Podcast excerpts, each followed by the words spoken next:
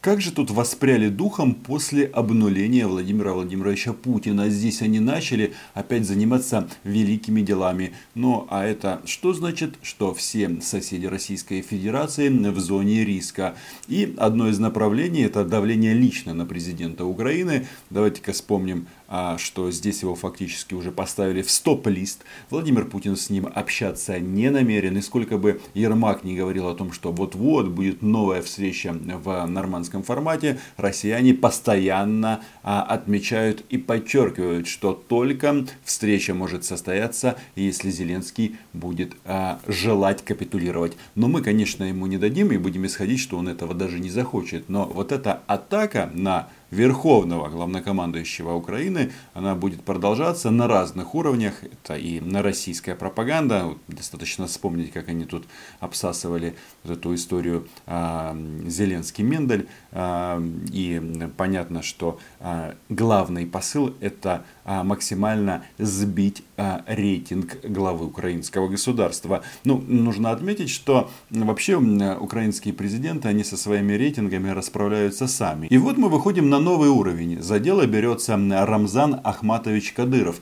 А, в своем телеграм-канале он, по сути, потребовал извинений от Зеленского в свой адрес. А в данном случае Тут идея в том, что когда Зеленский был шоуменом, они там неудачно пошутили, и Зеленский извинился. Мне кажется, в принципе, в этом нет ничего плохого. И наоборот, если ты кого-то обидел и чувствуешь за собой вину, то почему бы не уладить таким образом проблему. Но в данном случае, когда извинений требуют от президента Украины, значит извинений требуют от украинского государства и от украинского народа. И знаете за что извинения? Правильно, за то, что мы какой шестой год а, сопротивляемся российской военной агрессии. И сам Рамзан Кадыров, по сути, об этом прямо пишет. Смотрите. «Обещали положить конец войне, но продолжаете дело своего предшественника Порошенко».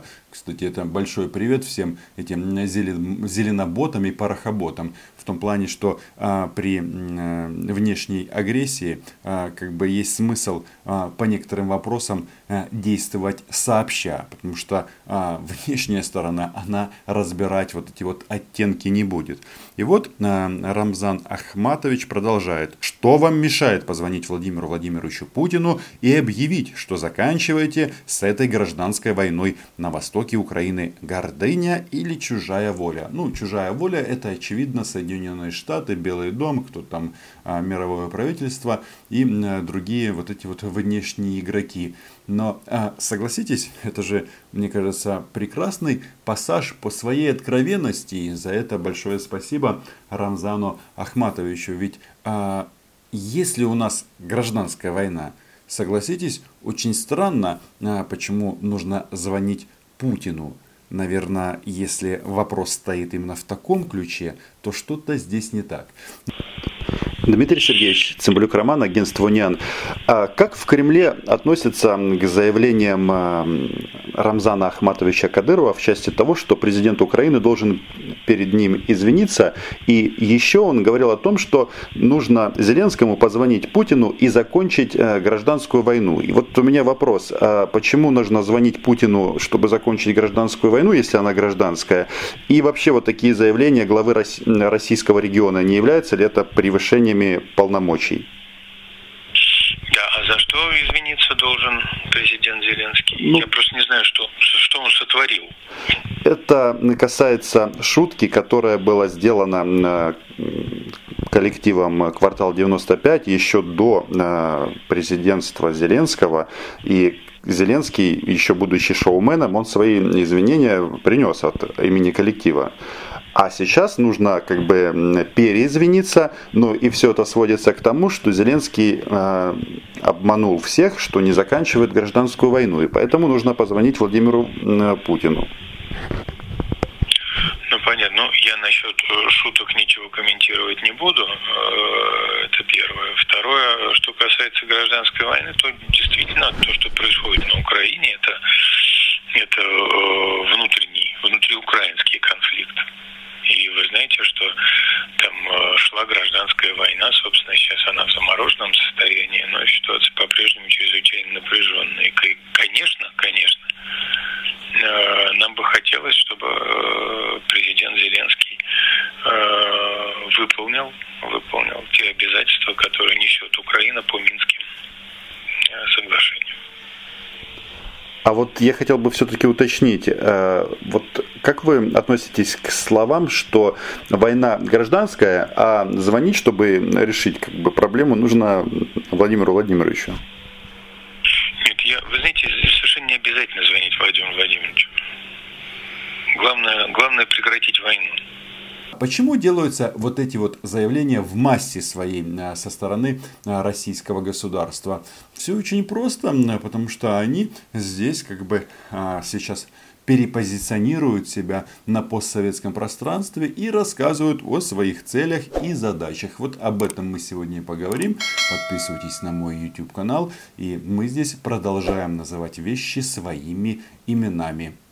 Вы отвечаете за Э, я так понимаю, практически весь круг вопросов отношений э, со странами СНГ, а даже, может, чуть шире сказать, почти всего постсоветского пространства.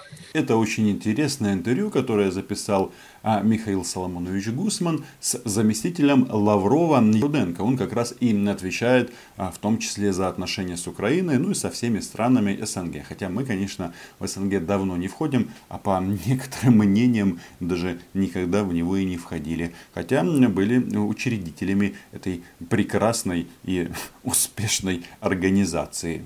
Э, мы привыкли э, эти страны большая часть которых является нашими прямыми соседями, э, ну, воспринимать как страны нам очень близкие.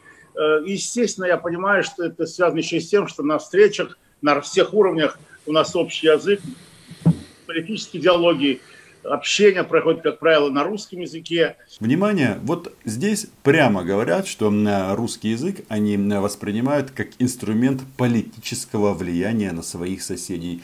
Я не сторонник того, чтобы отказываться от русского языка. Единственное, мне непонятно, почему у нас а, время от времени в принципе возникает этот языковой вопрос. Хотя уже 30-я годовщина независимости, мне кажется, ну, а, украинский государственный единственный, точка – а на русский язык он никуда не денется, потому что русский язык он настолько сильный, что он а, фактически а, подавляет все остальные. Если нам надо какой-то защищать, то наш государственный, украинский. А с русским все будет в порядке.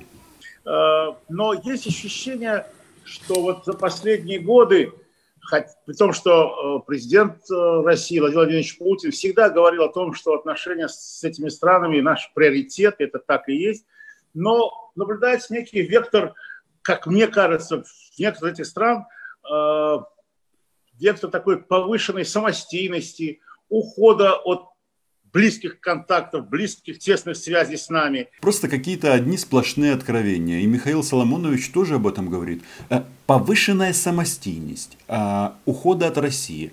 Но вы знаете, если они вопрос формулируют именно в таком ключе, а, во-первых, используют украинское слово самостийность, значит самостоятельность. Но дело в том, что если государства независимые, они автоматически а, самостоятельные, и это как бы все должны понимать. Но если они это формулируют в таком ключе, это говорит о том, что они эту независимость не признают. Причем независимость не только Украины, Украины, но и других постсоветских стран. А после того, что они сделали с нами, то есть убили 13 тысяч человек, захватили украинские территории, естественно, все остальные соседи думают, блин, но если они с ближайшей страной, а, которая действительно когда-то была ближе России а, во всех отношениях и исторически, да, хотя многие считают 350 лет оккупации это не повод как бы для таких выводов, но тем не менее, а, если они поступили с Украиной, которая была настолько ну, близкая и родная страна,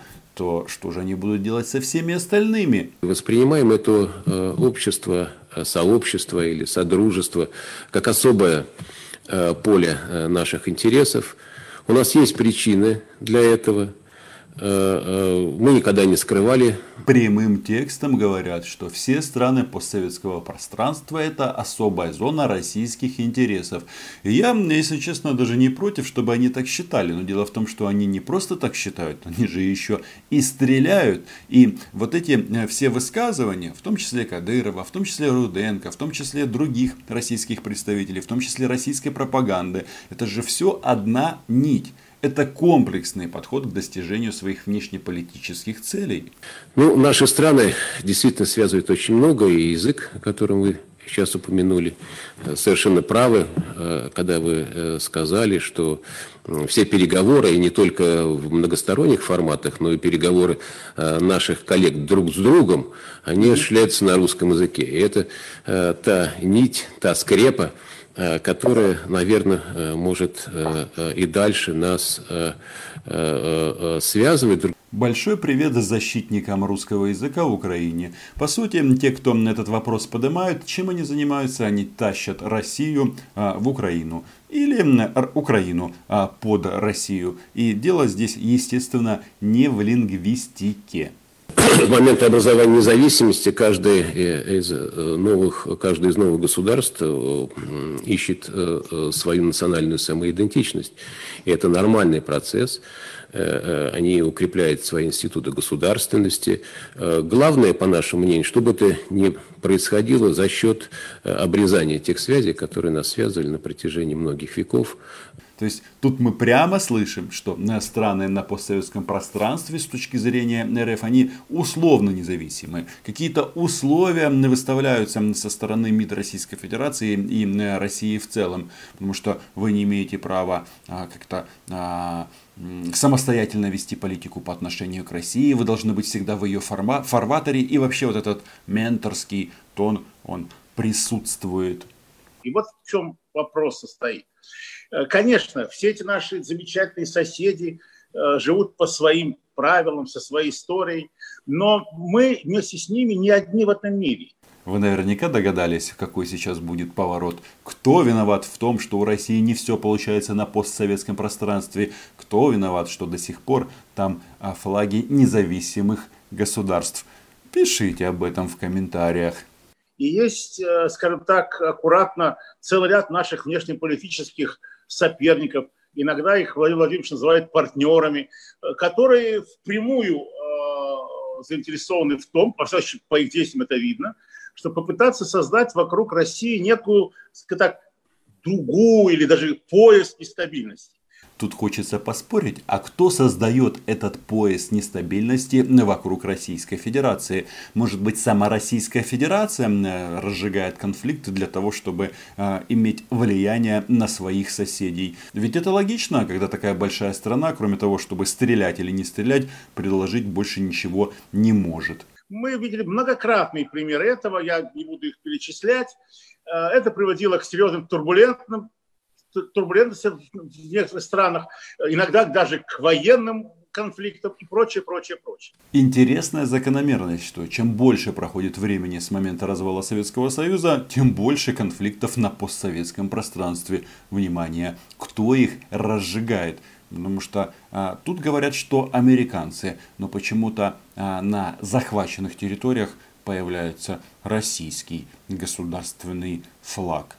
Самые Соединенные Штаты в рамках э, общей политики сдерживания России заинтересованы в создании э, на э, периметре границ Российской Федерации определенных нарывов, которые будут заставлять нас использовать имеющиеся ресурсы для противодействия таким угрозам. Эти слова можно воспринимать как вообще чистосердечное признание на Российской Федерации. О чем он там говорит? О нарывах делах. Так вот, а в части оккупированной Донецкой и Луганской области и созданы вот эти вот нарывы русского мира. Но кто их создал? Руденко говорит, что Соединенные Штаты.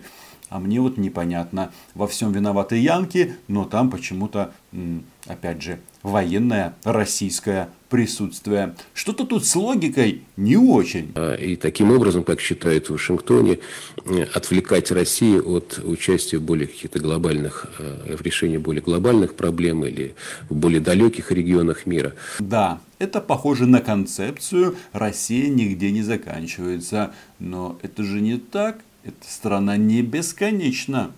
Э, но, тем не менее, единственный ответ который мы э, можем э, дать, и мы этим как раз и занимаемся, это э, опираясь на тот потенциал, который есть, на те ресурсы, которые накоплены за нашу историю, стараться урегулировать эти ситуации, ситуации так называемых замороженных конфликтов, которые существуют в ряде регионов. Кому это они говорят? Сами себе. Вообще, что касается вопросов войны и мира, на самом-то деле прислушиваться к заявлениям российских представителей смысл есть. Только единственное, можете сразу воспринимать эту информацию как а, противоположную тому, что происходит на Земле. Вот они говорят тут урегулирование замороженных конфликтов, это значит разжигание новых конфликтов, чтобы таким образом всегда иметь настоящие такие кровавые рычаги давления на соседей. Ну, как бы вы понимаете, чтобы туда случайно солдаты НАТО не зашли, ну и что? А, а, вы знаете, они же беспощадны. Вот посмотришь на страны НАТО, получается, что они все входят в так называемый золотой миллиард. А, конечно, мир меняется, но тем не менее, а, с точки зрения права простого человека, это все-таки, наверное, пока идеальная модель. Э, ну и через э, двухстороннее сотрудничество э, каким-то образом создавать стимулы для того, чтобы сами страны находили возможность или видели для себя всю пользу развития сотрудничества с Российской Федерацией. Тот, кто этого не видит или видит плохо, ему объяснят. И в качестве увеличительного стекла будет, естественно, вот такие ситуации, как в Донецке и Луганске. И вот на этой встрече Руденко тоже там рассказывал о том, что Украина должна, Украина плохая, Украина что-то там не выполняет.